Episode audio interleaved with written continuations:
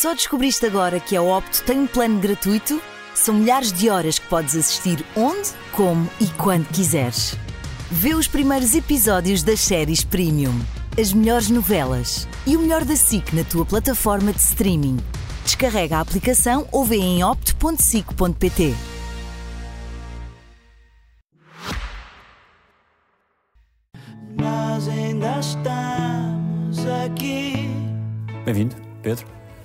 Daniel. Acho eu, acho eu. Vai ser mais calmo do que na cozinha? Epá, eu espero que sim. Se bem que estar aqui na tua presença neste programa, de alta definição, tu és um bocadinho. és um bocadinho o chefe que também que intimida um bocadinho, é verdade. Onde é que está o terceiro bife? Estás a gozar comigo, Pedro? E não tão calmo como na tua vida ou tu- na tua vida existe tranquilidade, normalmente? Na minha vida existe tranquilidade. Acho que consigo gerir bem esses momentos de maior stress e de maior ansiedade com, com alguma calma. Estou descontraído, estou descontraído. Qual é a câmara? Ok, dá-me uma ação. Pedro Fernandes, 45 anos, estou como sou, no alta definição. Gosto de chão alcatifado, mas não em casa, porque queria muito pó. Não gosto de trufas, não gosto de foie gras, adoro pastéis de bacalhau. Sempre foste naturalmente um tipo bem disposto. Sim, desde que me lembro, sempre fui aquele palhacito da turma, que às vezes até ia parar à rua por causa disso. Sempre gostei de fazer rir. Eu tinha um caderno na escola com várias mensagens, coisas muito parvas, tipo, ninguém te pediu opinião. A professora perguntava alguma coisa e alguém respondia. Eu tinha as mensagens e levantava assim os cartazes e a professora às vezes via, ou tipo, está mais acalado, ou, ou dávamos pontuações também às miúdas, por exemplo, quando viam ao quadro, estás a ver? coisas desse género. E as pessoas, quando viam, não achavam, não achavam graça a isso. Havia notas 10 para as miúdas? Não. Havia, havia, havia notas 10. Raramente eram as minhas namoradas, mas havia. gosto de ténis ou sapatilhas, mas também gosto de ténis, do desporto. Não gosto de montanhas russas, porque enjoo. Fico enjoado o resto do dia. Gosto de barcos, mas tenho que estar no cais, porque no mar também enjoo muito em barcos. Olho para o telefone. Tinha uma mensagem do meu pai a dizer-me que a minha avó tinha falecido.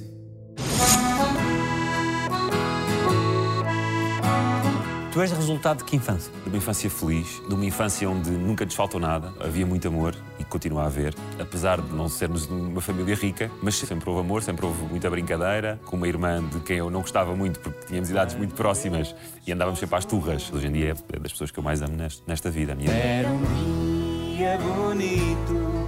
Tenho poucas memórias, mas engraçadas da minha infância. Lembro-me, por exemplo, dos meus pais me levarem ao colo, ainda a dormir, para a casa dos meus avós, porque tinham que ir trabalhar. Cedo? muito cedo, mal abri os olhos e embrulhado numa mantinha. Nós descemos na margem sul, na Sobreda. E depois, muito novos, fomos para Lisboa para estar mais próximo dos meus avós paternos. E os meus pais saíam de casa, levavam-me ainda a dormir, deixávamos os meus avós e iam trabalhar. Portanto, a minha infância foi quase toda passada na casa destes meus avós paternos, da minha avó Maria, do meu avô Arlindo. E, e é ali que eu tenho as minhas melhores memórias. Do meu avô fazer a barba à janela da casa de banho, dava para um pátio, onde se falava com os vizinhos todos, dos relatos do futebol, que o meu avô também ficava a ouvir, que era fanático pelo Sporting. E foi ele que me passou esse bichinho.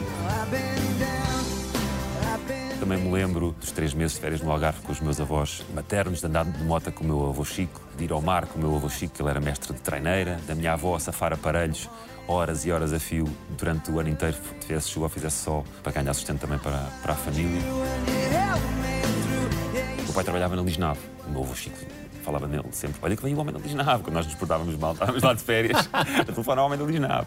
E o meu pai então ia trabalhar para a Lisnave e a minha mãe levava-nos, a mim e a minha irmã, para a escola em Lisboa. Morávamos no Monte Caparica. E lembro-me de temporais, a passarmos a ponte do Paragal para irmos apanhar o autocarro para a ponte, o vento a levar o chapéu de chuva, nós completamente encharcados.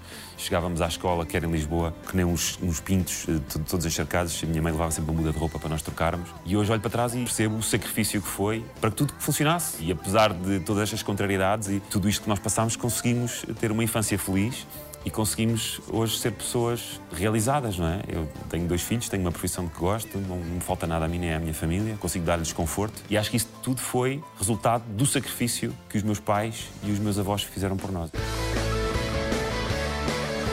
Gosto do mar, gosto do rio, não gosto de picanha, mas já gostei. Hoje em dia não gosto de picanha, sabe muita carne. Não gosto de pessoas que atiram beatas para o chão. Quando vês fotografias tuas em miúdo, que, que Pedro é que vês? Olha, vejo um Pedro à procura de se descobrir o que é que ele queria ser, um miúdo um bocadinho inseguro. Eu parecia que tinha duas vidas. Eu tinha uma vida aqui, em Lisboa, e tinha outra vida no Algarve, onde podia ser outra pessoa e começar do zero. Porque se eu aqui era um bocadinho inseguro e muito introvertido, fruto também do sítio onde vivia, das circunstâncias, no Algarve conseguia ser outra pessoa que era aquele Pedro mais popular, vá lá. Porque havia sempre aquela coisa dos miúdos de Lisboa. Vêm os miúdos de Lisboa passar cá férias, roubam-nos as miúdas todas. Confirmava-se? E eu confirmava. e eu conseguia ter um sucesso de popularidade e com o sexo oposto no Algarve, isto estamos a falar da adolescência, não é? Que não conseguia ter cá em cima, porque não me enturmava da mesma maneira. Apesar de ser um miúdo divertido na escola, não era aquele miúdo mais popular.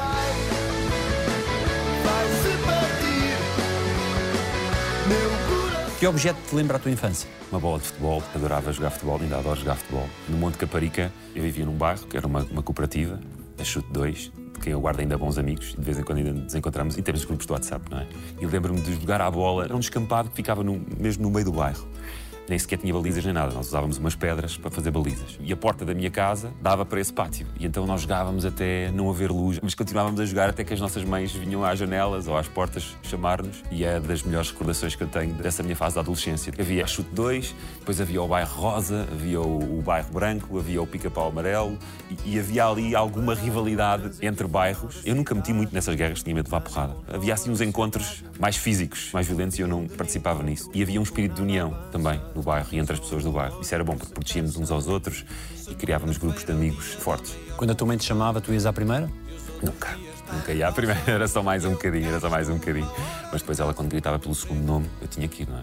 Pedro Ricardo obrigava-me a ir pela vergonha, não é? E assim só. Olhar logo pela manhã, mas por este andar só hei de chegar. Lembras-te de alguma conversa com os teus pais que tenha sido marcante nessa fase? Eu sempre fui um bocadinho fechado.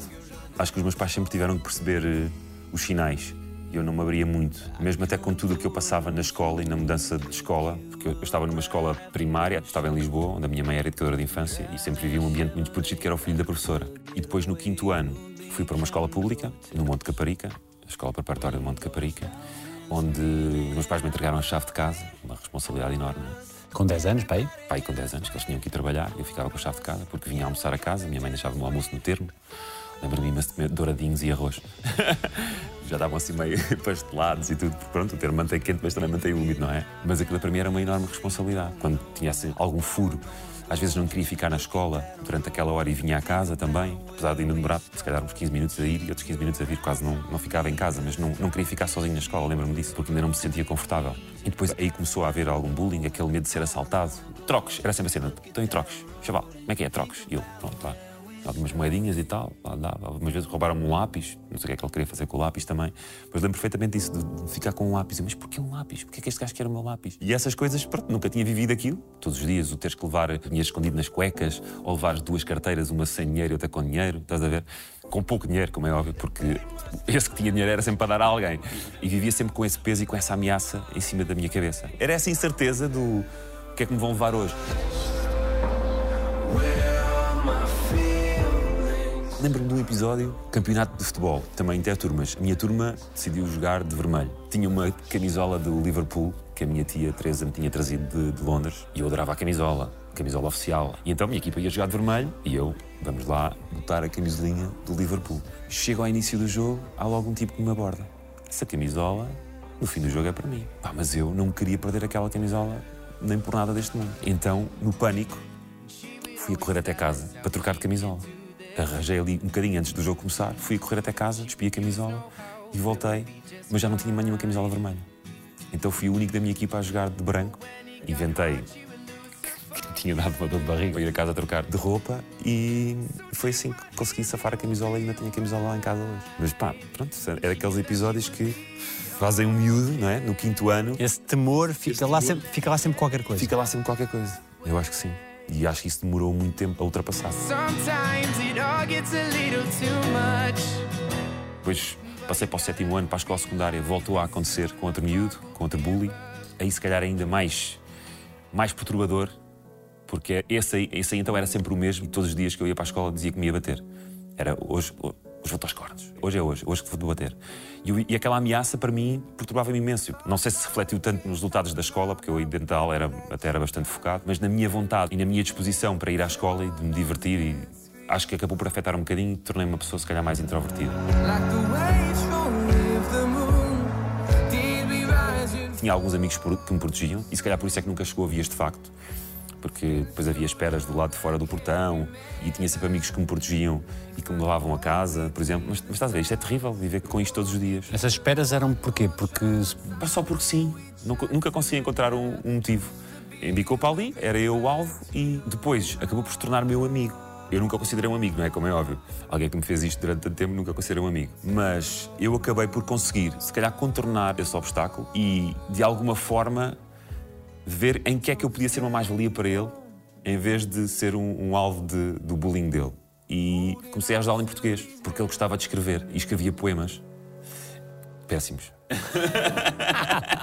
Mas eu dava-lhe força, ajudava-o na escrita e elogiava o que ele escrevia. E então acho que por aí consegui conquistá-lo. E acabámos por nos tornar amigos, lá está, e consegui salvar a minha pele dessa forma. E nunca fui muito contar isso aos meus pais. porquê? Não sei, eu tinha medo de parecer fraco, achava que ia conseguir resolver aquilo e as coisas iam eventualmente passar e, acabar. Mas não foi bem assim. Eu só agora, quando escrevi O Gigante com Pés de Princesa, um livro infantil que toca essa temática do bullying e que comecei a partilhar essas histórias, quer, quer fossem apresentações dos livros ou mesmo noutras entrevistas de, de escritas, é que os meus pais me, me perguntaram: então, mas isto aconteceu e tu não, não dizias nada? Portanto, só agora é que eles tiveram contacto com isso porque eu realmente era muito bom a esconder. Depois chegava a casa e não- se calhar as coisas não se notavam e eu era sempre aquele Pedro divertido para a família, parecia que estava sempre tudo bem.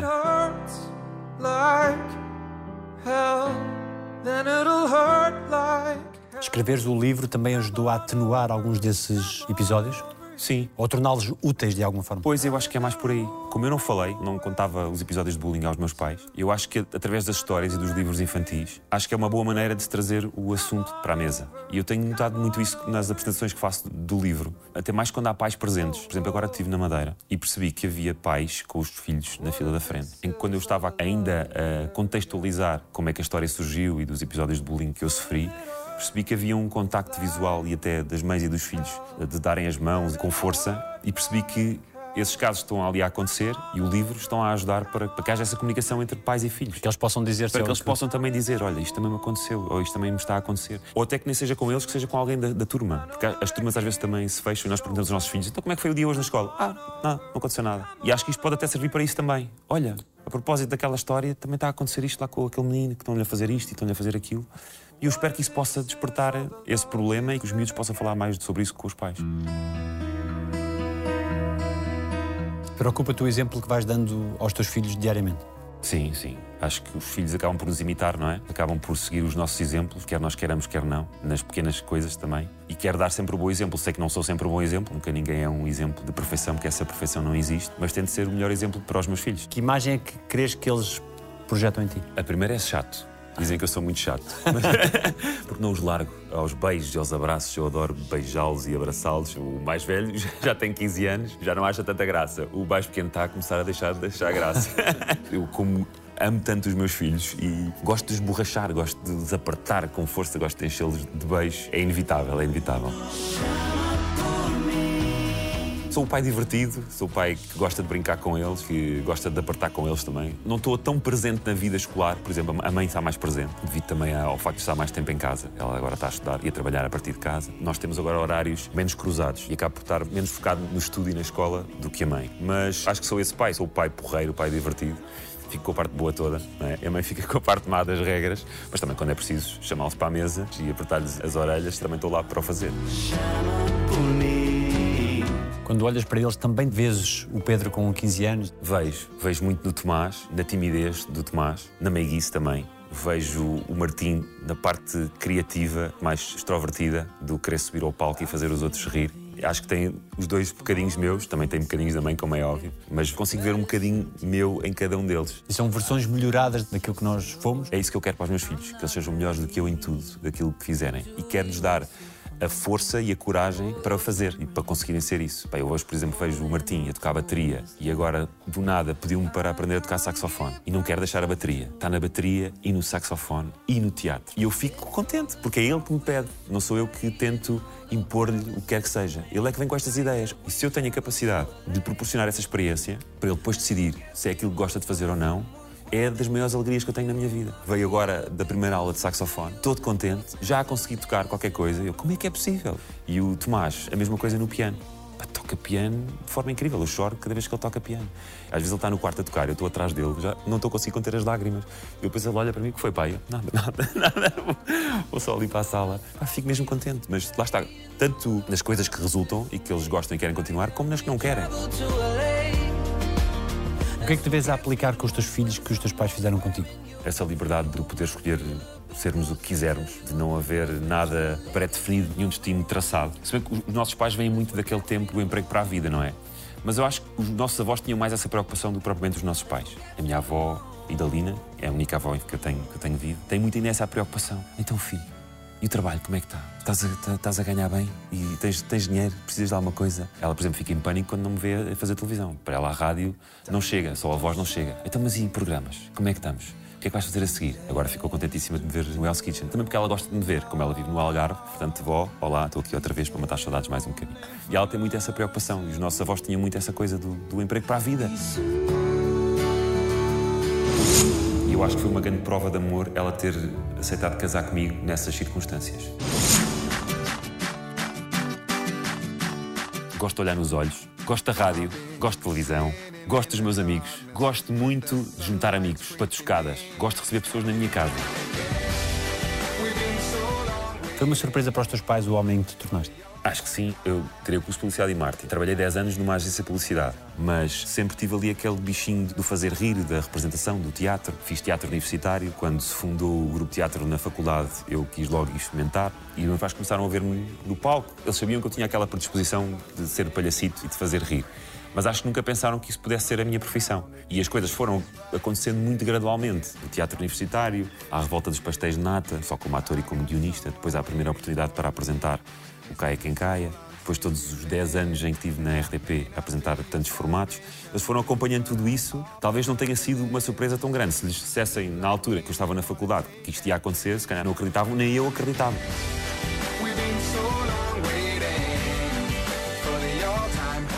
Tu ias ser o quê na tua cabeça? Eu ia ser publicitário, ia ser copy publicitário e ia ganhar leões eh, de ouro em cano. que eu, eu, ponto, eu gosto sempre de sonhar alto. Mais uma das coisas que eu gosto de incutir aos meus filhos. Sonhem alto, pensem alto. O não está sempre garantido. Nunca parei para pensar de onde é que veio esta minha competitividade. Primeiro comigo e depois com os outros. Acho que sou muito competitivo comigo próprio, tentar fazer sempre melhor do que fiz antes. Provavelmente do meu pai. O meu pai nunca me deixou ganhar nada. Nem matraquilhos, nem ao berlinde, nem ao futebol. Tudo o que eu disputava com o meu pai era sempre ganho porque eu conseguia um dia ser melhor do que o meu pai. O meu pai nunca me facilitava a vida. E lembro quando lhe ganhei a primeira vez ao Berlim, que aquilo foi uma festa, eu fui logo gritar para a minha mãe: Mãe, ganhei ao pai, ganhei ao pai! E eu senti que ele não queria que eu ganhasse. E ele, ele ficou pior que estragado por eu ter conseguido ganhar. Ao mesmo tempo feliz, de certeza, por eu ter conseguido ser melhor do que ele. Mas eu acho que vem daí. Portanto, obrigado, pai. Tu ainda acumulaste a televisão com o trabalho na agência. Sim, sim, durante muito tempo. Aliás, eu já fazia o 5 para a meia-noite e ainda estava a trabalhar na agência. Só que já passava mais tempo fora da agência do que na agência. E o Jaime Fonseca, que era o dono da agência, quando começou a Revolta dos Pastéis de Nata, na RTP2 ainda, eu ia gravar sketches. Dizia, pá, Jaime, preciso de ir gravar um sketch, pá, não te importas. Pá, vai lá. Mas olha, telefone sempre ligado. E eu, de vez em quando, lá tinha que interromper as gravações para, para resolver problemas do trabalho. Eu fui contratado como designer gráfico, mas quando acabei, ia ver a produção às gráficas, acompanhava a impressão dos, dos trabalhos, já fazia montagens também, fazia coordenação de eventos. Essa agência foi uma escola incrível para mim, porque eu fui obrigado a sair da casca. De repente, eu era obrigado a ir a agências a fazer reuniões com N marcas com quem nós tínhamos de trabalhar. Era o puto, tinha que vestir uma camisinha e tinha que ir às reuniões receber os briefings e, e trabalhar tudo aquilo. E às tantas, acumular tudo era difícil. E ele, gentilmente, convidou-me a sair um dia e disse: Pá, Pedro, tu já passas mais tempo fora da agência do que na agência. Eu acho que já não faz sentido. Percebi que se não fosse ele a dar aquele passo, eu se calhar ainda lá estava, porque tinha aquela coisa do trabalho para a vida, incutida pelos meus avós. E não queria perder aquela segurança daquele ordenado ao fim do mês. Mas na altura já conseguia ganhar mais fora da agência do que na agência também. E sei que ali já não havia oportunidade para crescer muito mais.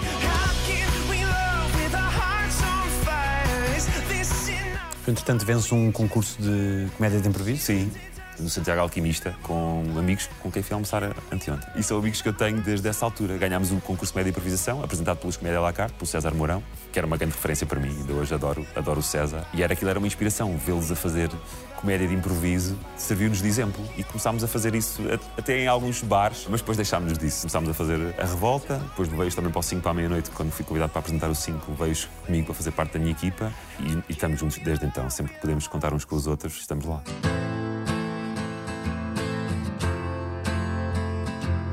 Que erros cometeste que hoje não cometerias? Não sei se cometi algum erro. Eu fui sempre atrás do meu feeling, não é? E fui sempre atrás do trabalho. Eu gosto de me sentir parte de uma equipa. Gosto de me sentir acolhido e valorizado. E fui sempre à procura disso. Disso e de trabalho. Porque tenho dois filhos, tenho uma família, não quero que lhes falte nada, portanto tenho que ter trabalho constante. Agora, a vida foi-me pregando algumas rasteiras. Mas como é que nós conseguimos prever essas rasteiras, não é? O que nós podemos fazer é levantar-nos e continuar a correr atrás da bola. E é o que eu faço. Levanto-me e vou correr atrás da bola outra vez e não fico à espera que o árbitro apite ou que expulse quem me fez o carrinho por trás. Criando desilusões ou seguindo em frente? Criando algumas desilusões, como é óbvio, mas seguindo sempre em frente e a acreditar que o melhor ainda está para vir. E essa instabilidade e incerteza que esta profissão tem, como é que convives com isso? Gosto muito de ser poupadinho. É difícil eh, para mim colocar em risco o fruto do meu trabalho, poder perder o fruto do meu trabalho e pôr em causa o meu futuro e o futuro dos meus filhos e da minha família. E isso foi sempre uma coisa que me foi incutida, quer pelos meus avós, quer pelos meus pais, porque passaram tempos de dificuldade. Lembro-me, eh, o meu pai passou tempos difíceis na Lisnave, lembro-me de ir com ele à Lisnave na altura de- das greves de fome, das bandeiras negras, dos tempos em que íamos à chuva para Lisboa porque tinha que ser, não é? E chegámos com os pés molhados porque se calhar os sapatos já não estavam também nas melhores condições. Termos a, a ajuda grande dos meus avós, que trabalharam sempre muito para, para também não nos faltasse nada. E eu acho que isso passou muito para mim. Tenho muito esse cuidado. Apesar de gostar do conforto e das coisas boas da vida, Há um medo de. há sempre um medo, sim. Há aquela coisa do consultar várias vezes o saldo. não sei porque é isso, ficou-me a ver quais são as despesas que, que foram saindo, de controlar. Mas este dinheiro foi do quê? Esta transferência foi do quê? Oh, amor, no dia X gastámos este dinheiro, não sei, sempre com medo de que alguma coisa aconteça ou de, de alguma burla de multibanco, ou que o cartão de crédito tenha sido clonado, não sei. Há sempre esse medo que Alguém venha pedir que troca? alguém, que alguém venha pedir trocos. Ah, Costuma ser o Estado a pedir, a pedir trocos, bastantes trocos. E isso tento passar para os meus filhos, que o dinheiro não cai do céu. O apagar as luzes em casa, ou as torneiras, ou da água, que isto custa- tudo custa dinheiro. Uma luz está acesa é o pai que está a pagar e a mãe que estão a pagar. É dinheiro que está a sair da nossa conta, de não poder comprar tudo ao mesmo tempo. Não, agora vais ter que esperar pelo Natal, agora vais ter que esperar pelos anos. Isso sempre foi incutido pelos meus pais. A minha mãe tinha um subterfúgio ótimo que ela inventou na altura. Eu também como miúdo, vês uma coisa na montra, queres tudo, não é? Queres os brinquedos todos que estão na montra. E a minha mãe lembrou-se desta. Quando a mãe ganhar o Totoloto, a mãe compra-te. E então eu já deixava de pedir o brinquedo. Eu chegava à montra e dizia, mãe, quando ganhas o Totoloto, compras-me este, não compras? E ela, compro, filho, compro. E assim a coisa passava. Eu penso sempre assim, ok, com o que eu tenho, quanto tempo é que eu posso ficar parado? Mas eu não quero ficar parado. Mas hoje já posso, se calhar, escolher melhor aquilo que faço. Sabendo nós que neste meio, parar é morrer também, não é? Portanto, nós temos que estar sempre a trabalhar, sempre a aparecer, para que não se esqueçam de nós. Mas a ideia de teres múltiplas valências cria-te a certeza de uma autossuficiência ou não? Queria e não queria, porque eu ao mesmo tempo estou sempre um bocadinho inseguro. Estou sempre a ter que provar consigo fazer bem e consigo estar bem nessas valências todas. E eu sou muito autocrítico. E se há um dia que me corre menos bem, fico logo a pensar: epá, não tenho jeito nenhum para isto. Ponho sempre tudo em causa e tento sempre não pensar desse síndrome do impostor, de que realmente mereço aquilo que tenho, aquilo que construí e tudo aquilo que já fiz. E muitas vezes tenho aqueles momentos de, imagina, estou no sofá em casa, com a minha mulher e com os meus filhos, e olho para eles e olho para o que nós temos e penso assim: porra, consegui. Tenho uma vida boa, adoro a minha vida, adoro a minha família, adoro os meus filhos. Estou aqui, posso abraçá-los, eh, temos segurança e isso dá-me força para continuar. Tipo, bora lá mais um dia, que isto vale tudo a pena. E vale, e vale mesmo a pena, porque tenho mesmo uma sorte do caralho.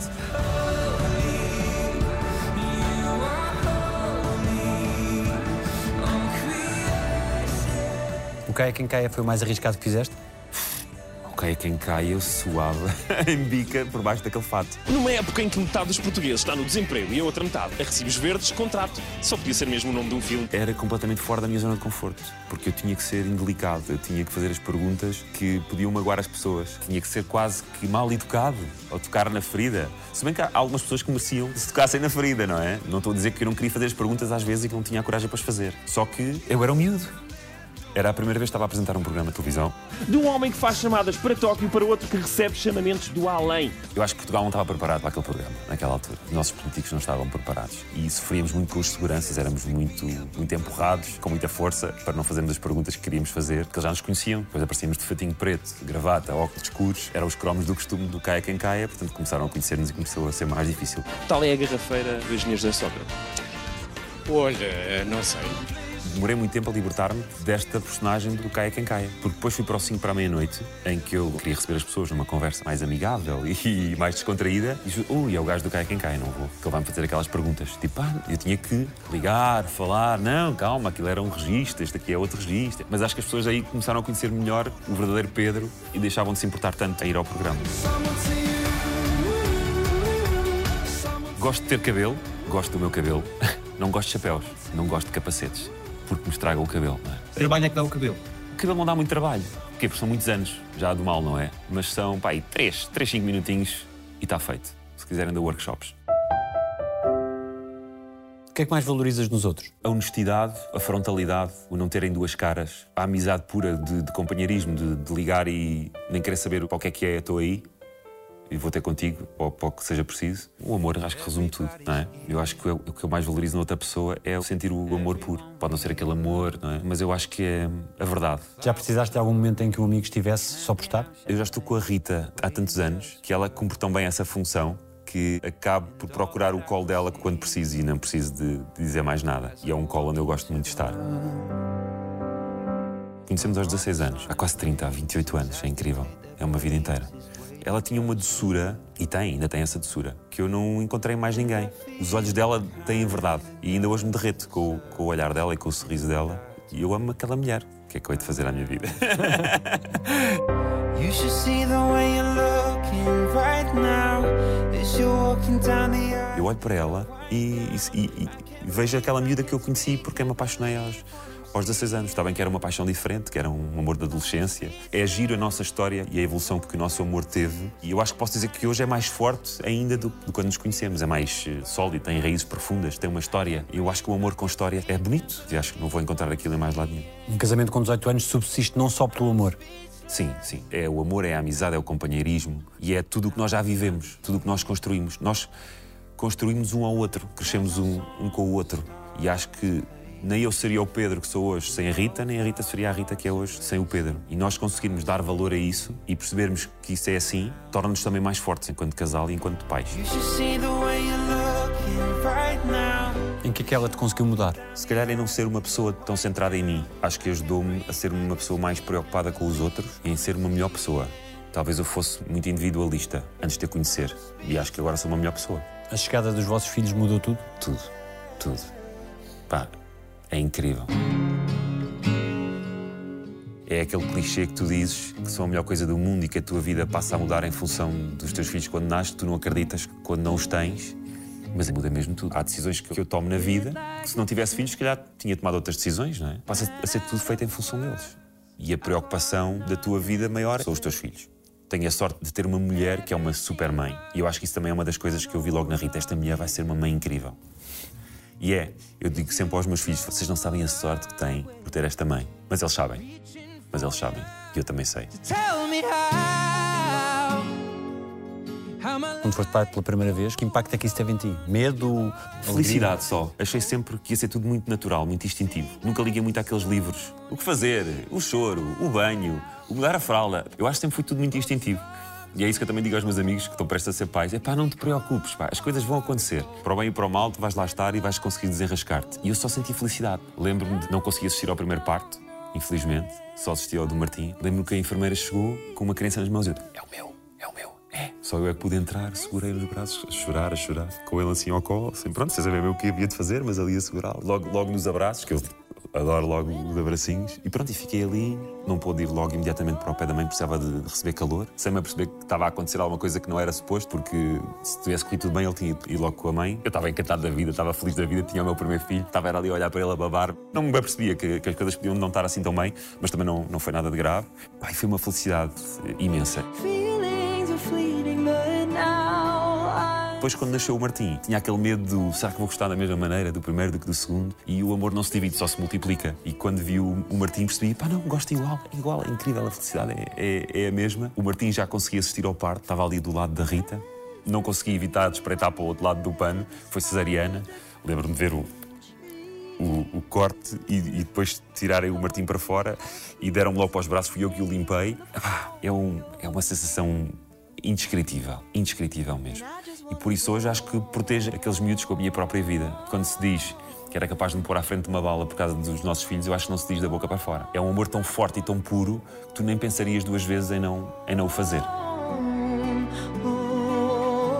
Que é que é mais difícil em ser pai? É o não temer só pela minha vida, mas temer pela vida de mais duas pessoas, não é? Queres ter a certeza de que estão sempre bem, que não lhes acontece nada de mal, não os podes pôr numa redoma porque tens que os deixar viver a vida, experienciar e crescer, mas ao mesmo tempo não queres que eles sofram e que nada os magoe. Portanto, ter esse equilíbrio, para mim é o mais difícil. Por exemplo, ele tem 15 anos, já fala em ter mota. Nunca na vida eu quero pôr uma moto nas mãos. Eu nunca quis ter uma moto, que sei dos, dos perigos que as, motas, que as motas trazem. Tenho um medo terrível que lhe aconteça alguma coisa, mas ao mesmo tempo quero que ele tenha independência. Oh filha, tu se for uma bicicleta, estás a ver? Ou anda sempre com capacete. Esse tipo de preocupações atormentam-me. Mas lá está. Temos que os deixar crescer e temos que deixar que eles corram riscos, tentando dar-lhes sempre os melhores conselhos e que as coisas corram pelo melhor. E o que é que é mais sublime em ser pai? É conseguires ver que tu podes ser eterno através dos teus filhos, que a tua vida perdurará através deles, não é? A tua vida e a, e a tua memória. Tentar que alguma coisa perdure, não é? Que alguma coisa tua fique neste mundo para sempre. E, e daí o sentido da vida. Porque se tu passares por esta vida e não deixares cá nada teu, acho que ia ser tudo muito triste e muito redutor. Como é que compatibilizaste a paternidade com o trabalho? Nem sempre bem. Por exemplo, quando se acumula a rádio e a televisão, basicamente não passo tempo nenhum em casa. É difícil. Se bem que são temporadas, eles habituaram-se a viver com isso. Tentas compensar quando estás presente com o amor que lhes dás, com a atenção que lhes dás. E eu, eu sinto que falho muitas vezes nisso, como é óbvio. Às vezes estou com eles, mas não estou com eles. Estou com a cabeça noutro sítio, ou, a pensar noutras coisas, focado no programa que vou fazer amanhã, ou no, no que tenho ainda para escrever, ou mesmo pequenas coisas que tens que resolver, sei lá, de contabilidades e chatices que tens que ter de pagar contas. Portanto, nem sempre a cabeça consegue estar 100% disponível para eles. Tenho consciência disso, tento melhorar, mas ao mesmo tempo é muito difícil. Mas eu acho que toda a gente também passa por isso, não é? Não deve ser o único, todos nós temos as preocupações, mas depois, quando estamos de férias, ou quando vou buscar à escola, ou quando conseguimos fazer qualquer coisa fora do normal, quer esteja no fim de semana, tento desfrutar desses momentos ao máximo. Preocupo-me é com isso, é nem tanto tentar compensá-los, mas quando estou com eles, desfrutar desses momentos ao máximo e não pensar no tempo que podia ter estado e não estou. O que é que te é essencial passar-lhes, para além de serem poupadinhos? que podem ser aquilo que quiserem ser, que sonhem alto, que não tenham vergonha, que respeitem os outros. Eu acho que o, o respeitar os outros e a liberdade dos outros é das coisas mais importantes que temos e que devemos passar-lhes. Que somos todos iguais, para não serem maus para, para os outros, que pratiquem o bem, não é? No, seu dia a dia. E isso já é tanta coisa, não é? Se estendermos a mão ao, ao próximo, isso já vai significar muito e acho que é um princípio pelo qual nos devemos todos reger. Que sejam boas pessoas. Eu quero, acima de tudo, que os meus filhos sejam boas pessoas. O que é que aprendeste com eles? Eu aprendo com eles todos os dias e também aprendo com eles a nunca desistir. Aprendo com eles que posso ser sempre melhor também, a ser melhor pessoa. Eu acho que é isso, porque eu olho para eles e sei que tenho que ser sempre melhor, tenho que dar sempre o exemplo. E isso obriga-me a ser essa pessoa para a qual eles podem olhar e na qual podem ter orgulho.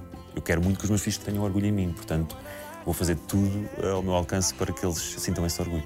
Só não aprendeste a ser um grande youtuber, não foi?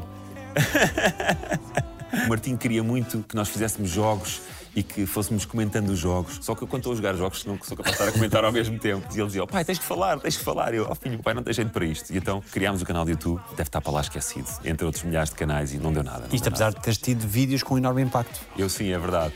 Nas paródias musicais, eh, principalmente, o Gamar com Style acabou por ser assim, um marco na minha carreira de youtuber, se é, se é que lhe podemos chamar. Isso é gamar com style. Gamar com style. A Michael tem 3 milhões de visualizações. Já está com quatro. 3 milhões, Sim. incrível. E o Foi a Emel, por exemplo, uma crítica à- Emel também correu muito bem.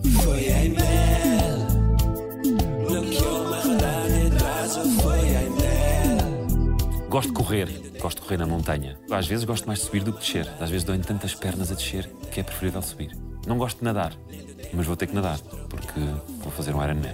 Não gosto assim tanto de andar de bicicleta. Faz doer o rabo. Eu não gosto nada que faça doer o rabo.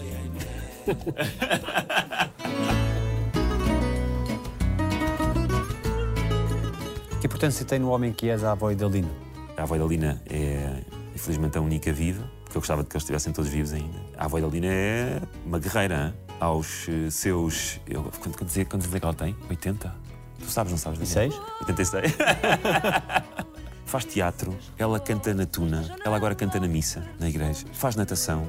Vou agora para o Algarve ver uma peça nova, teatro onde ela entra. Estou muito ansioso por ir vê-la. Vai fazer de Madre Superiora. É um exemplo. já que a voz quer dar cabo de nós, irmãs unidas! Dos outros avós, fica o quê? Fica muita coisa. Para além do amor que me deram sempre, das boas memórias, do avô Relindo. O avô Relindo foi o primeiro a, a partir. Tinha eu 18 anos. Desse avô ficou essencialmente o Sporting. Lembro-me dele levar Alvalade. Quando ainda nem sequer havia cadeiras no estádio, havia almofadinha para pôrmos debaixo do rabo. Ou quando não era almofadinha, era o Jornal do Brado. E eu acho que hoje sofro tanto pelo Sporting por causa do meu avô Relindo. Porque eu acho que o Sporting é o meu avô Relindo transporto o amor pelo meu avô para o Sporting.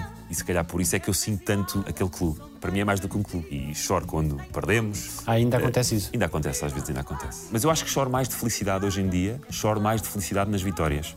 Acho que festejo com o meu avô. Às vezes estou no estádio, imaginar um penalti contra o Sporting. Tipo, avô, vai lá defender aquela bola. Ou mandar aquela bola para o lado, estás a ver? Lá está. É isto também nós queremos. É, esta é a imortalidade do meu avô. Enquanto eu for vivo, o meu avô vai ser vivo. E quero que os meus filhos, apesar de não o terem conhecido, que também nunca se esqueçam dele. E eles sabem quem foi o avô Relindo. Vai o que eu lhes digo, gritem todos comigo. Gosto de futebol, gosto do Sporting, gosto de ganhar, não gosto de perder, como é óbvio, não é? Gosto de sinceridade, não gosto que me mintam, não gosto de pessoas com duas caras. E há tantas, se vocês soubessem. De que é que te orgulhas mais no teu percurso? De nunca me esquecer de quem me fez bem e de tentar retribuir sempre essa bondade. Quem foi bom para mim e de quem tomou conta de mim.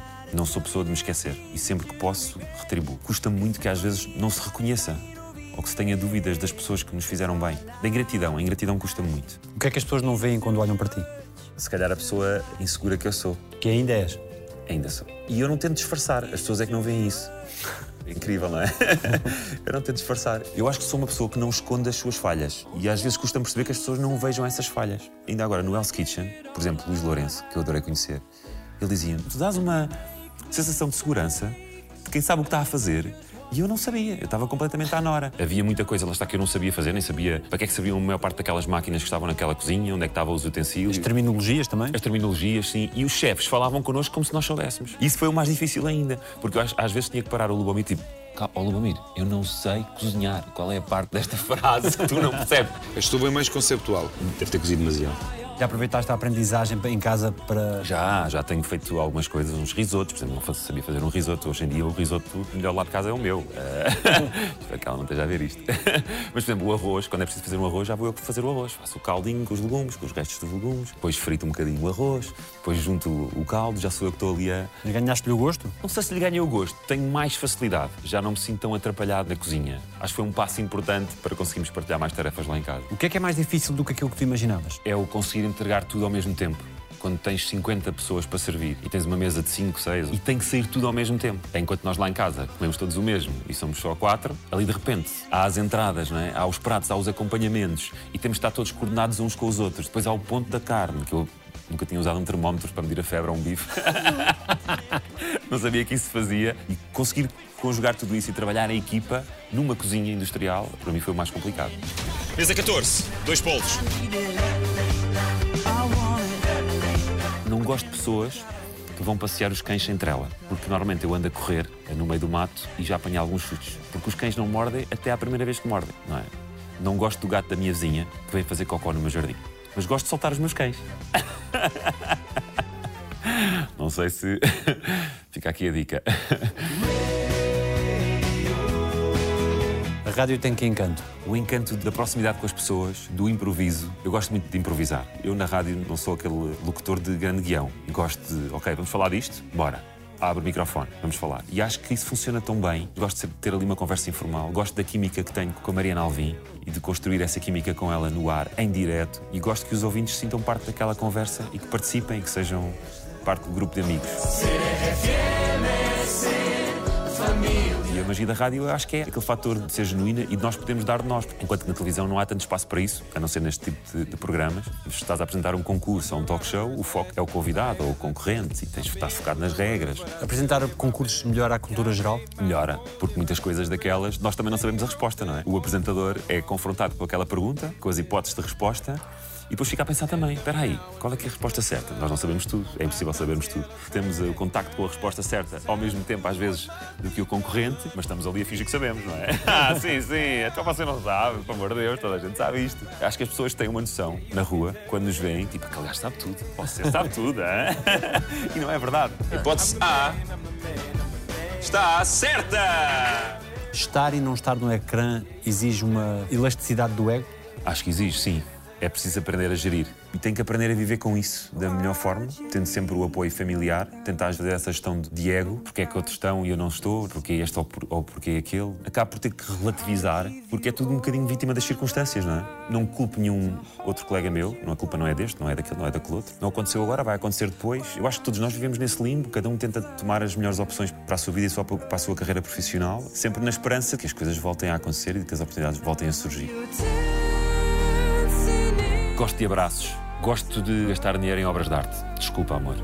Adoro carros, principalmente carros elétricos. Não gosto de carros que fazem muito fumo. Também não gosto de carros que fazem muito barulho.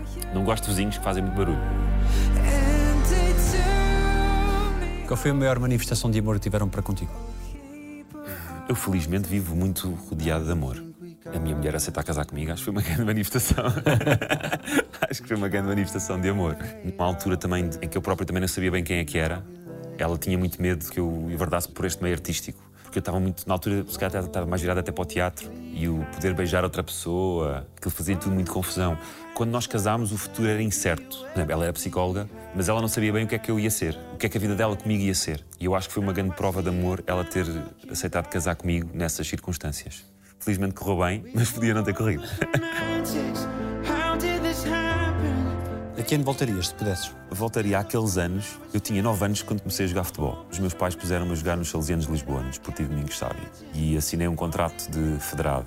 E eu ali sentia que podia ser uma carreira. Tinha o sonho de ser jogador de futebol e era ali que ia começar tudo. E depois, no ano seguinte, os meus pais mudaram-se para a Margem Sul e deixei de jogar futebol. E eu não fiz muita força para jogar num clube na Margem Sul. A adaptação foi tão grande, a tanta coisa, que o futebol se calhar era a última coisa em que eu queria pensar. Mas eu gostava de ter voltado esse ano para tentar ver o que é que aquele caminho podia dar, estás a ver? Apesar de ver aqueles treinos à chuva e à trovoada. Lembro do avô Relindo ia assistir aos treinos, ia puxar por mim, ia gritar, ia mandar vir com o treinador. Tanto o treinador às vezes tinha que chamar a atenção. Eu lá, o treinador sou eu, não é você. Os avós são muito interventivos, não é? Foi uma idade com muito boas recordações e à qual gostava de voltar. E depois à faculdade, se calhar também. Acho que vivi pouco a faculdade. Despachei aquilo em quatro anos, não congelei uma cadeira, não fiz um Erasmus. Gostava de ter vivido mais aquilo, não vivi o espírito académico. Alguém te teve um pedido de desculpas? Eu acho que sim. Esperas que peça? Acho que já perdi a esperança que o façam. O que é que é fazer-te mal? É não serem honestos comigo, mentirem-me e prefiro a honestidade a uma mentirinha piedosa. Tu pediste desculpa a todas as pessoas a quem querias pedir? Talvez não. Mas ainda vou a tempo, não é? Vamos sempre a tempo. Mas tento fazê-lo. Quando erro, julgo eu, se alguém estiver a ver isto e que me corrija se eu estiver a mentir, não tenho problemas nenhum em pedir desculpas. E reconhecer o meu erro. De que é que sentes culpa? De às vezes não ser um pai tão presente ou ser tão bom pai quanto eu acho que, acho que poderia ser. Acho que podia ser melhor pai. Apesar dos meus filhos, se calhar, e e a minha mulher dizerem que estou a exagerar ou que estou a mentir, mas acho que, acho que podia ser melhor pai. E o melhor pai, às vezes, pode passar até por ser eh, mais exigente, até se calhar. Se calhar, acho que podia ser melhor pai, mais, mais presente. Qual foi o pior dia da tua vida? Já soma alguns. E tem tudo a ver com as pessoas que, que perdi. Perder os avós é, é muito duro. Acho que até agora tudo o que me aconteceu na minha vida não se compara nada a perder os meus avós. Com uma infância tão vivida em conjunto? Sim, sim. Por exemplo, a minha avó Maria, quando faleceu, aconteceu uma coisa muito estranha. Nunca revelei isto em público. Ela estava num hospital de cuidados continuados, que ela estava a recuperar de problemas que tinha em, em locomoção.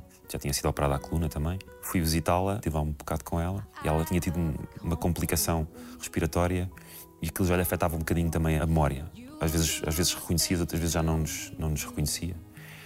E eu fui vê-la, percebi que as coisas não estavam muito bem já. Despedi-me dela a muito custo, não queria sair dali, porque já estava a temer o, o pior. Não estava a ser capaz de me despedir dela naquele dia. Durante a madrugada sonhei com ela e fiz xixi na cama, que era uma coisa que eu não fazia desde de há muito tempo, desde a minha infância, não é? E acordei durante a noite com a cama toda molhada. Eu disse, mas fiz xixi na cama, tu és um adulto, o que é que se passa? E aquilo perturbou-me imenso. E olho para o telefone, tinha uma mensagem do meu pai a dizer-me que a minha avó tinha falecido durante a noite. Não sei se foi à mesma hora, se não foi. Só achei aquilo uma coincidência terrível. Acho que há ali uma ligação com a minha avó, uma coisa transcendental. E ainda hoje, acho que ainda consigo comunicar um bocadinho com ela. Consigo ir para o colo dela às vezes, sonho às vezes que estou no colo dela e é muito reconfortante o colo da minha avó Maria. Voltas a ser um miúdo. Volto a ser um miúdo. E volto a ser um miúdo no, no colinho da avó Maria. Nós ainda estamos aqui. Qual foi a melhor coisa que disseram sobre ti? Basta dizerem-me obrigado. Não preciso de mais elogios. Se me disserem obrigado, já fico satisfeito. Se te fosse garantida uma resposta a uma qualquer pergunta tua, o que é que tu querias mesmo saber?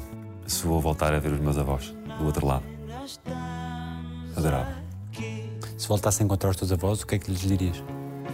Obrigado. Obrigado. O que é que dizem? Os teus olhos? Olha, dizem que isto é uma maratona e que eu nunca desisti de nenhuma corrida. É isto. Obrigado. Obrigado. Graças, conseguiste no fim mesmo. Fogo. Obrigado. Achava que me ia aguentar. Vou, vou fazer o almoço. O que é que querem? Risoto, malta? É risoto? Já aprendi a fazer risoto.